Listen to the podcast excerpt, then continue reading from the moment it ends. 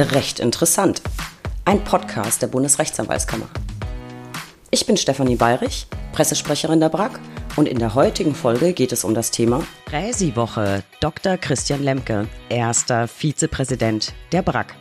Lieber Lauscher, auch heute lernt ihr wieder ein Präsidiumsmitglied besser kennen, damit ihr wisst, wer tut für mich eigentlich was.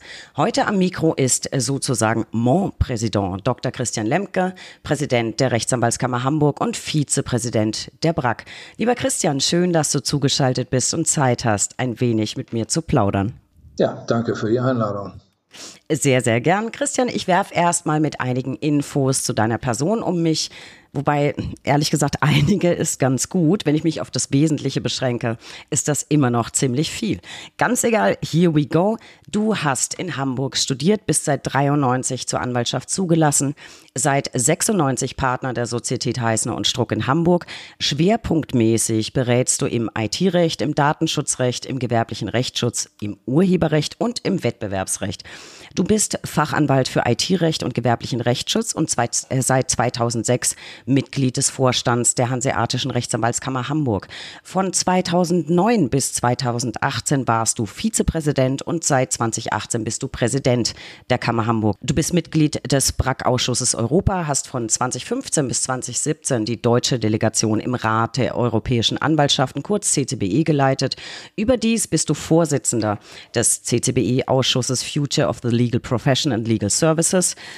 Puh, das war schon eine ganze Menge, Christian, aber es geht noch weiter. Seit 2019 bist du Vizepräsident der Bundesrechtsanwaltskammer und gerade im Oktober bist du wieder in das Präsidium gewählt worden. Glückwunsch übrigens, meine Kammer ist also erneut im Präsidium vertreten.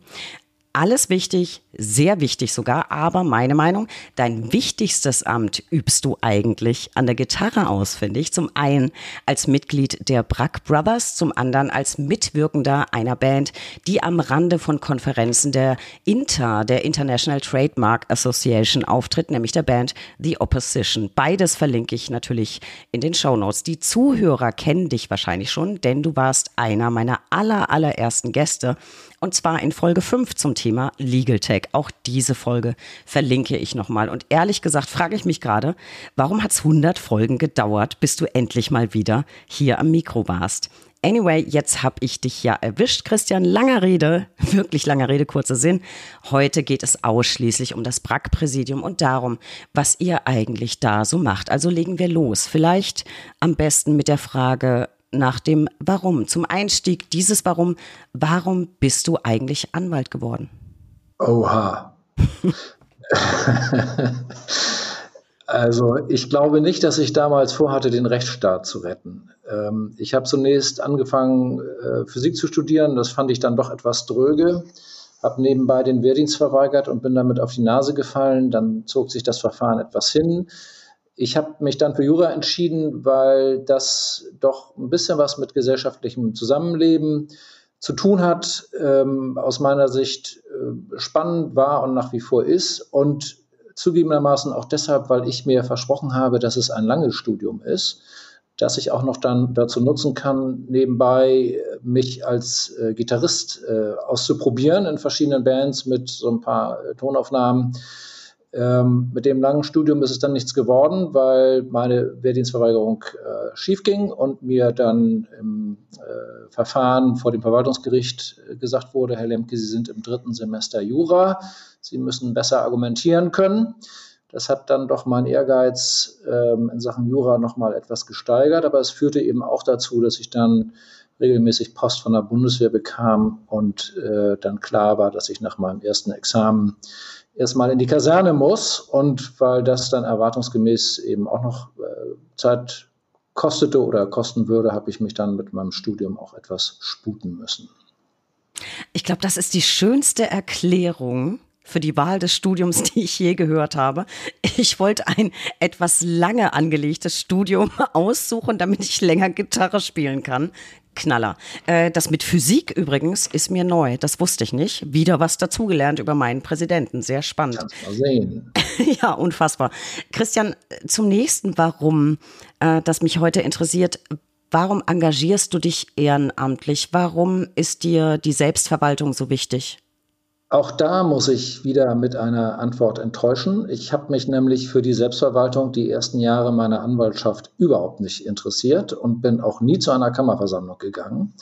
Das hat sich geändert, nachdem ich mein früherer Ausbilder aus dem Referendariat oder ein früherer Ausbilder von einer heute äh, angloamerikanischen äh, Großkanzlei irgendwann anrief und sagte, willst du nicht für den Kammervorstand kandidieren? Ähm, da habe ich mich dann erstmal schlau machen müssen, was das bedeutet. Es war auch eine undankbare Restlaufzeit von einem Jahr, die da ähm, frei war. Die wollte sonst keiner haben. Und ich habe mich dann breitschlagen lassen, ähm, mich zur Wahl zu stellen. Das führte dann dazu, dass ich mich natürlich nach einem Jahr wieder wählen lassen musste und dann aufgrund eines Anfechtungsverfahrens, was die Kammer hatte und einem anschließenden Losentscheid, wer dann für zwei oder wer für vier Jahre gewählt wird, musste ich mich gefühlt ständig wieder wählen lassen.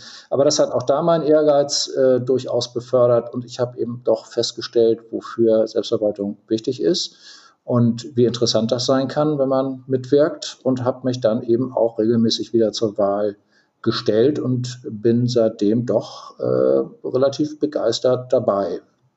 Das merkt man dir auch an. Ich kenne dich ja jetzt äh, nicht nur aus deiner Brack-Zeit, äh, sondern auch aus, aus Hamburg.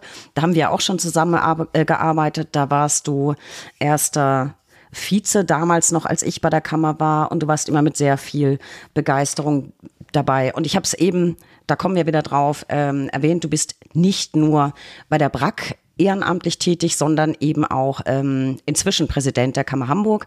Und in Anlehnung an das Kammerbattle bei den Salongesprächen, das wir gespielt haben, äh, auch für dich äh, das Kammerbattle so im Schnelldurchlauf. Wie viele Mitglieder hat deine Kammer?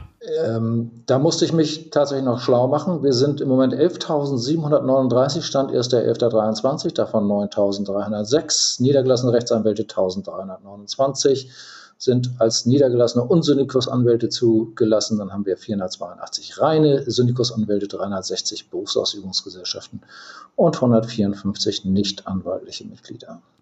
Das finde ich wieder mal vorbildlich, weil ansonsten wird mir immer die Zahl zugerufen. Nein, die Kammer Hamburg splittet sie auch noch auf. Und damit, glaube ich, liegen wir mit der Kammer Hamburg im Ober, in der oberen Hälfte ne, von den Mitgliederzahlen.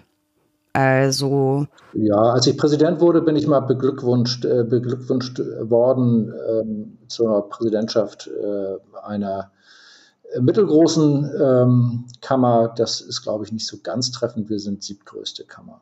Ich hätte auch so gesagt, irgendwie Platz sechs, sieben. Ich hätte es nicht genau im Kopf gehabt, aber ähm, ziemlich weit oben von den 28. Dann weiter im Kammerbattle. Wie viele Amtsgerichte gibt es in deinem Kammerbezirk? Hast du das im Kopf? Ja, eigentlich eins, aber es gibt verschiedene Außenstellen. Äh, also es gibt Hamburg Mitte und daneben dann Altona, Barmbek, Bergedorf, Blankenese, Harburg, St. Georg und Wandsbek. Und an, an einigen davon, nicht an allen, war ich selber auch schon äh, tätig. Immer gern genommen ähm, St. Georg. Das liegt ganz schön, finde ich ehrlich gesagt. Und da kann man ziemlich gut parken. Fand ich immer sehr von Vorteil. St. Georg. Da ja. warst du lange nicht mehr in Hamburg. Ich war äh, ganz lang nicht mehr in Hamburg. Ich bin ja jetzt sieben Jahre bei der BAG, klar. Dann ja, fahren, lieber fahren. Dann weiter. Wie viele Vorstandsmitglieder seid 26. ihr in 26? Ähm, aus deren Mitte wird dann das Präsidium gewählt, das, glaube ich, aus sechs Personen besteht, wenn ich richtig, richtig. informiert bin. Wie ist, wie ist die Quote bei euch im Vorstand Rechtsanwälte, Rechtsanwältinnen, weil das so viele immer interessiert? Äh, auch da muss ich natürlich nochmal mich kurz schlau machen. Wir sind im Präsidium zwei Frauen und vier Männer, Vizepräsidentin und Schriftführerin weiblich, äh, Frau Voges und Frau Minus. Und von den verbleibenden 20 Vorstandsmitgliedern sind sieben weiblich, ergo 9 zu 26. Ich finde, die Quote ist, die Quote ist gar nicht schlecht. Ähm, ich hatte vorher natürlich auch nachgeguckt, das sind 34,62 äh, Prozent. Das ist zwar ganz minimal unter den bundesweiten, äh, bundesweiten Zulassungszahlen, allerdings knapp über der Quote äh, der, des Kammerbezirks Hamburg. Da, glaube ich, liegt die Quote bei. Ja, unser Soll voll erfüllt. Wir spiegeln genau das wieder, was wir in der Anwaltschaft hier haben. Genau, in Hamburg, glaube ich, 34,48. Ähm, alle, die sich für die Statistik interessieren, ähm, den verlinke ich die nochmal in den Show Notes. Was ich aber loswerden muss, ihr habt eine super, super coole Vizepräsidentin, die ich auf ewig in meinem Herzen tragen werde. Ich werde es nie vergessen. Annette Voges, liebe Grüße Annette, hat mich damals vereidigt. Äh, Kuri hatte irgendwie anderweitig Termine und Annette war da zu meiner Vereidigung. Und ich werde nie vergessen, wie sie da vor mir stand und ich fand sie so unfassbar cool. Ähm, an Souveränität und, und Coolness einfach nicht zu schlagen, glaube ich. Ähm, und Jahre später habe ich mit ihr übrigens zusammengearbeitet in Beschwerdeabteilung zwei, glaube ich, war das in meiner Kammerzeit. Und Annette ist für mich eines der ersten Role Models, wenn man so sagen kann, die ich für mich persönlich entdeckt habe. Von daher, ich bin und bleibe Fan eurer Vizepräsidentin. Ähm, egal, ich schweife ab. Bei der weiblichen Vorstandsbeteiligung in Hamburg, finde ich, kann man trotzdem sagen, da geht noch was, oder? Ihr würdet euch ja auch freuen, wenn die Anwältinnen noch ein bisschen aktiver wären. Also ihr Hamburger Anwältinnen, geht zu den Kammerversammlungen, beteiligt euch an den Entscheidungen eurer Kammer, stellt selbst die Weichen mit für euren Beruf und noch besser, engagiert euch im Vorstand eurer Kammer. Die nächsten Wahlen kommen bestimmt. Christian, wann sind die? Genau, wann, wann sind? Gar nicht, nicht erst im April. Im April haben wir Versammlung. Wir haben jetzt zu Anfang des Jahres äh, gehen die Wahlausschreibungen. Also wir haben jetzt schon aufgefordert, langsam sich mal zu überlegen, wer sich denn zur Wahl stellen möchte.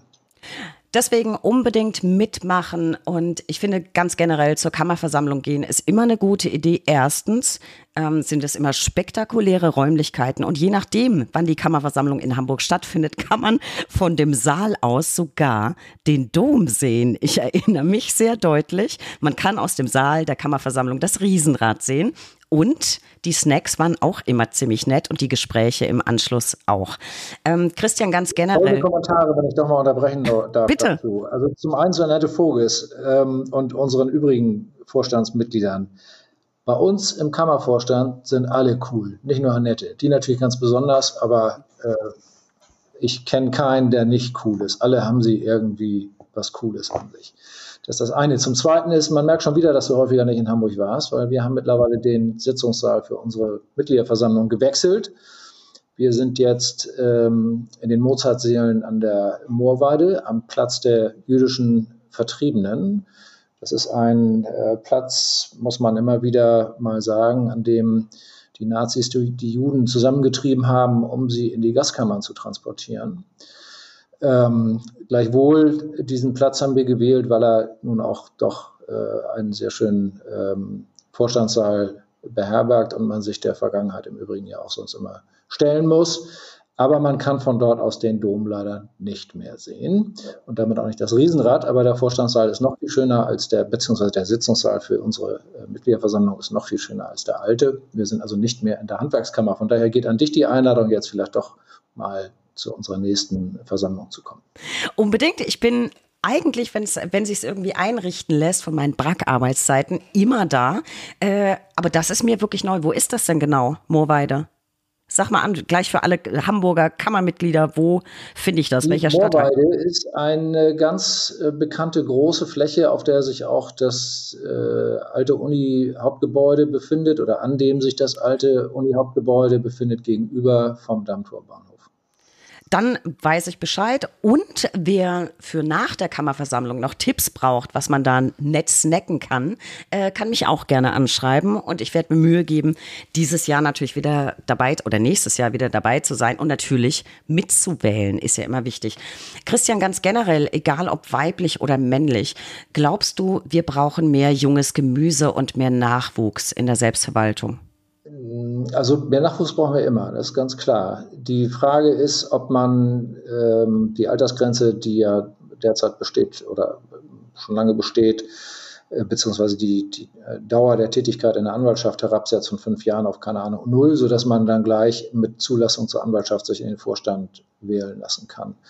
Äh, ich persönlich halte davon nicht sehr viel. Ich finde, bevor man darüber entscheidet, ob sich jemand berufsrechtswidrig verhalten hat oder ob ihm gar die Zulassung zu widerrufen ist, weil er sich im Vermögensverfall befindet oder derlei mehr, sollte man auch selber ein bisschen Erfahrung in der Anwaltschaft äh, gesammelt haben. Ich habe vorhin gesagt, ich habe auch relativ spät erst angefangen, mich im Vorstand zu engagieren.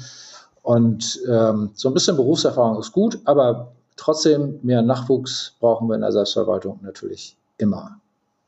Ja, da bin ich ganz bei dir. Zumal ich glaube, dass du direkt nach dem Referendariat, nach dem zweiten Staatsexamen noch nicht so wirklich Ahnung hast vom Anwaltsberuf. Das war bei mir nicht anders. Ich habe schon ganz oft im Podcast erzählt, als ich das erste Mal Post von meiner Kammer bekommen habe, nämlich deiner Kammer jetzt, äh, hatte ich einen Herzinfarkt weil ich dachte, oh Gott, ich habe irgendwas angestellt. Ich weiß gar nicht, was ich angestellt habe.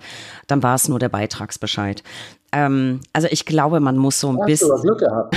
Ja, hast du Glück gehabt. Bei mir war das ähnlich. Ich habe auch das erste Mal Post bekommen von der Kammer und dachte, die haben einen an der Schüssel, weil sie von mir den Nachweis verlangten ähm, oder die haben meinen Briefkopf entnommen, dass ich promoviert äh, habe, beziehungsweise ich wurde angeschrieben und mir wurde gesagt, ich äh, nach den Angaben auf meinem Briefkopf hätte ich ja angeblich promoviert. Ich möge doch mal die, bitte die Promotionsurkunde äh, vorlegen. Äh, das fand ich ziemlich unverschämt. Mittlerweile habe ich dafür Verständnis. Man hätte es aber vielleicht auch in andere Worte fassen können. Ähm, also es ist jedenfalls so, dass man sich manchmal über Kammerpost äh, wundert und wir uns jedes Mal doch auch wieder selbst fragen müssen, wie wir eigentlich unsere Mitglieder anschreiben. Also ich fand meinen ersten Kontakt zur Kammer auch ähm, merkwürdig, muss man so sagen. Also ich finde meinen völlig okay, nur ich hatte eben keine Ahnung, was die Kammer so macht. Ähm, heute weiß ich es besser, aber damals bin ich ziemlich erschrocken. Christian, bevor wir uns beide in, in Plaudereien verlieren über unsere Kammer sozusagen, zurück zur Bundesrechtsanwaltskammer, denn darum geht's heute und zu deiner Funktion im Präsidium. Wofür genau bist du eigentlich jetzt bei der BRAG zuständig? Naja, es gibt zwei wesentliche Bereiche. Ich bin IT-Rechtler und betreue seit 30 Jahren IT-Projekte für IT-Unternehmen, aber auch auf Kundenseite. Und da war es kein Wunder, dass mir mit, oder mir mit meiner Wahl ins Präsidium natürlich das allseits beliebte BEA umgehängt wurde. Und seitdem bemühe ich mich darum, äh, mit äh, dem BEA-Team der BRAC und unserem Dienstleister Westrau, äh, das ähm, BA nutzerfreundlicher zu gestalten und zu verbessern, wo es nur geht. Das ist ein äh, herausforderndes Unterfangen, weil wir ja nicht machen können, was wir wollen, sondern weil wir vor allem natürlich immer wieder an die Vorgaben der Justiz gebunden sind, die uns dann da irgendwas hinwirft, was wir umsetzen müssen. Und ähm, deshalb ist das schon herausfordernd. Der zweite Bereich, in dem ich mich seit vielen Jahren engagiere, ist Europa. Das ist ganz klar. Das ist der Rat der europäischen Anwaltschaften und alles, was so aus Brüssel kommt, weil ich der Auffassung bin, dass man dort ganz besonders aufpassen muss, was auf uns zukommt. Politik wird halt ähm, zum Großteil mittlerweile in Brüssel gemacht und nicht in Berlin. Und deshalb habe ich da ein besonderes Augenmerk drauf nach wie vor und kümmere mich auch äh, immer noch sehr viel um den CCBE und alles, was so in Brüssel passiert. Genau, ich glaube, RDG machst du noch, Kartellrecht. Das Leistungsgesetz natürlich auch. Ich habe da selber gerade an einem Kommentar mitgeschrieben. Wir als Hamburger haben uns ja auch immer, tun es auch noch, gern gestritten um die Frage, was unsere nicht anwaltlichen Wettbewerber eigentlich so dürfen. Und äh, deshalb ist auch das ein Punkt, wo ich natürlich äh, mein Augenmerk drauf richte. Klar. Gutes Stichwort hast du eben geliefert, Bea. Da kommt ja irgendwann nächstes Jahr eine mobile Anwendung. Was erwartet uns da? Ja, das ist eigentlich ganz nüchtern zu betrachten. Ich habe es immer als äh, unbefriedigend empfunden, dass man das BEA, jedenfalls das amtliche BEA der Bundesrechtsanwaltskammer, nur am PC oder Mac bedienen kann und nicht auf dem Handy. Äh, mich nervt es noch heute, dass ich Mails kriege, wo drin steht, Sie haben eine BA-Nachricht und dann kann ich nicht draufklicken und nicht sehen, was da nicht angekommen ist. Ähm, und das war aus meiner Sicht immer ein großes Defizit. Es ist Sache der BRAC, das natürlich auch mobil anzubieten, auch wenn da mittlerweile so ein paar private Anbieter unterwegs sind, die unsere Schnittstelle nutzen, um da sowas äh, anzudocken. Aber es ist äh, aus meiner Sicht auch vornehmste Aufgabe der BRAC, sowas selbst anzubieten. Und damit fangen wir jetzt an mit einer ersten Ausbaustufe, die soll zu Beginn des äh, kommenden Jahres in den Stores, also Apple äh, App Store und dem Google Play Store abrufbar sein für Android und Apple. Ich kann mich daran erinnern, Christian, du hast das wirklich schon lange gesagt. Also es war für dich nie eine Frage. Ich erinnere das sehr deutlich aus Gesprächen, dass du immer gesagt hast, ja, wir machen die Webanwendung.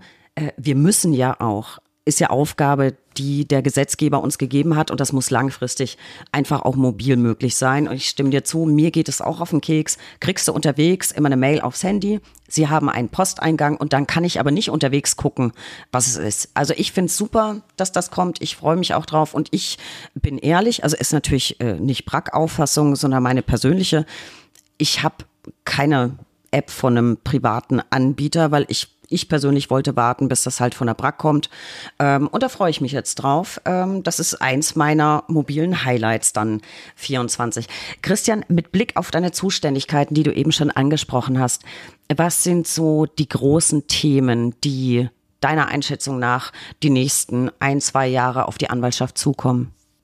Ich glaube, die sind schon auf die Anwaltschaft zugekommen. Das sind Nachwuchsmangel und KI.